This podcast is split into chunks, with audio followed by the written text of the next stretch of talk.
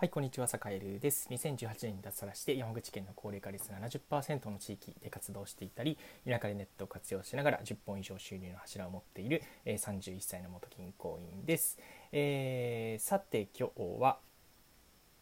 えー、っとですね、地方移住先で家を見つける方法というテーマでお話をしようと思います。えー、っとね、これ意外とね、みんなね、あの実は知らないというか堺でも知りませんでしたで、まあ、田舎暮らしをして2年ねそれこそいろんな移住希望者の人のあのこう、ね、とのやり取りをさせていただいたり、まあ、質問に答えたり、まあ、地域をご案内したりする中で、うん、これだっていうのがあったので是非ちょっと紹介しようかなと思います。えっとね、結論から言うといきなり家を探すなっ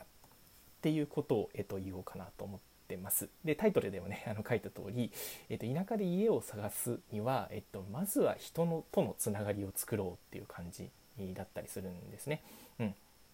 えー、具体的には、えっと、もう家を探すんじゃなくてもうまず人を探すと、うん、人人とのつながりを探す、うん、これにつきます。はい、じゃあ具体的にどういうことなのかっていうのをちょっと話していこうかなと思います。でね、あのよくあのいらっしゃるのがまずね不動産屋行くんですよね。うん、不動産屋行ってもいい物件ないから、うん、それこそちょっとねあの割高だったり、まあ、ちょっとね高めの物件でそれこそあんまりこう微妙なのしかなかったりするんですよね。うんまあ、あとはいいんだけど高いとかね。うん、で結論から言うとまず不動産屋さんじゃなくて、まあ、町役場に行ったりあとはね東京とか大阪にあるふるさと回帰支援センターというところがあったりするのでそういうところに行ってみましょう。うんで、えっと、なぜそういうところに行くのがいいかというとそこに行くとね人とのつながりができるんですよね、まあ、移住したいと。でこんなことを考えてるから、まあ、こんなことね例えば田舎暮ら畑がしたいとかね、うんえっとまあ、個人事業主としてちょっとこうね、えカフェをやりたいとかね、うん、そういうことを、えー、まあ、聞いてくれる人、うん、人をまず、えっと、捕まえる。でその人から人づてに、えーまあ、いろんな人を紹介してもらってその中で、えー、どういう物件がいいかっていうのを伝えていくっていうのが、えー、田舎の物件探しではかなりこう成功法ですね。うん、逆に言うともうねあの不動産屋経由、まあ、不動産屋さんを別に否定するわけじゃないんですけどやっぱりねあの地元のつながりで探した方がいい物件が出てきやすいっていうのは事実なんですね。なんでかっていうとやっぱり物件の価格が低いので、えー、不動産屋さんも本気でねこう物件を仲介しようとしてないっていうところが結構田舎の不動産あるあるなんですよね。うん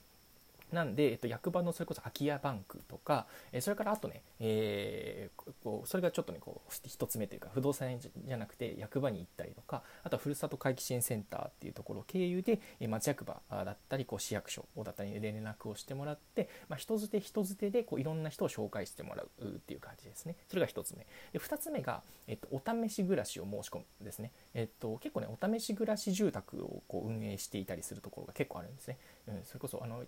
カエルがいる。山口県の周防島。それこそサカエルもねお試し暮らし住宅 運営してるので、えー、ぜひあの気になる人は島倉荘別館でちょっとねググってみていただけると、えー、島倉荘別館が出てきます。まあいいところも悪いところもきちんと知ってもらった上で、えー、移住を考えてほしいっていう趣旨でやっているものですね、うん、でそこにまあ実際に住みながら、まあ、こんなことやりたいあんなことやりたいでこういう物件がいいっていうのを、えー、これもね人なんですよ人。人に、えー、っときちんとこうねあの話をするとあほんならとかねうん、あそこちょっとねあのまだ片付いてないけど片付けやるんだったら、うん、あのいいんじゃない？みたいなのとかね、うん、っていうのが出てくるんですよね。うん、なんでお試し暮らしをして、まあ、1週間ぐらいね実際その観光じゃなくって、まあ、実際こう住むっていう発想で、えー、1週間ぐらい滞在してみるっていうのがすごくおすすめだったりします。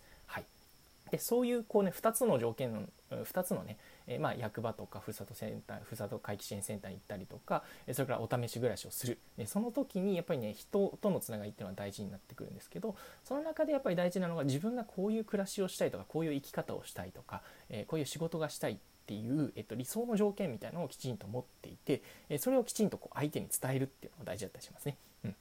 なんで、えー、先ほど、えー、と冒頭にちょっと話したんですが、まあ、直接家を探すっていうよりはまずはあの人とのつながりっていうのを作って、えー、そこから、えー、と家を、えー、探していくっていう方が実は遠回りなようで、えーと、田舎では近道であるということをちょっと皆さんにお伝えしたいなというふうに思っております。はい、ということで、えーと、地方移住先で家を見つける方法は、え、まずはそのね人人とのつながりを作れえー、っていうところ、まあ、そのために、え役場に行ったり、えーと、ふるさと回帰支援センターに行ったりそれからお試し暮らしを申し込んだりですね。あとは、えーと、それこそあとあとですね、えっと、オンライン全国移住フェアっていうのを実は栄える、えー、まあ、ちょっとねこうバックエンドというかうんスタッフサイドでえちょっとね参加というかあのするんですけどオンライン全国移住フェアっていうのを主催していたりします。はい、なんで、えっと、10月4日にあるんでねあのそのオンライン全国移住フェアぜひ興味がある人は、えー、参加してみていただけたらいいかなというふうに思います。オンライン全国移住フェアでググってググるとねあのトップページに多分出てくると思うので見てみてください。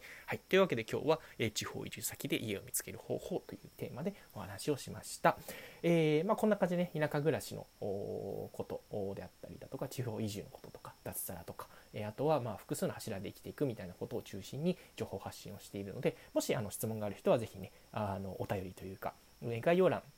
にもねあの質問を送れるようなフォーマットを用意しているので是非気軽に、えー、質問を送っていただけたら、えー、回答できるかなと思います、え、結構ねツイッターとかだと質問バンバン来るんですけどちょっと答えきれないんですけどラジオはね、えー、逆に質問が全然来ないので、質問してしていただけたらそれにもうすぐ回答していけたらいいなというふうに思っています。是非よろしくお願いします。はいそれでは今日も良い一日をお過ごしください。それでは。